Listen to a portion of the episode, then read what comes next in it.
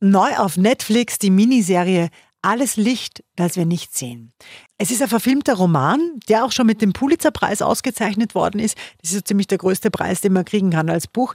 Und die Miniserie, die erzählt die Geschichte von einer blinden Radiomoderatorin, die während dem Naziregime mit ihrer Radiosendung den Menschen Hoffnung gibt. An meine lieben Hörer. In Zeiten schlimmster Dunkelheit, in der die Städte besetzt werden, sollte ich mich daran erinnern. Licht hält ewig. Dunkelheit Dunkelheit hält, hält nicht einmal für eine Sekunde. Wenn man das Licht einschaltet.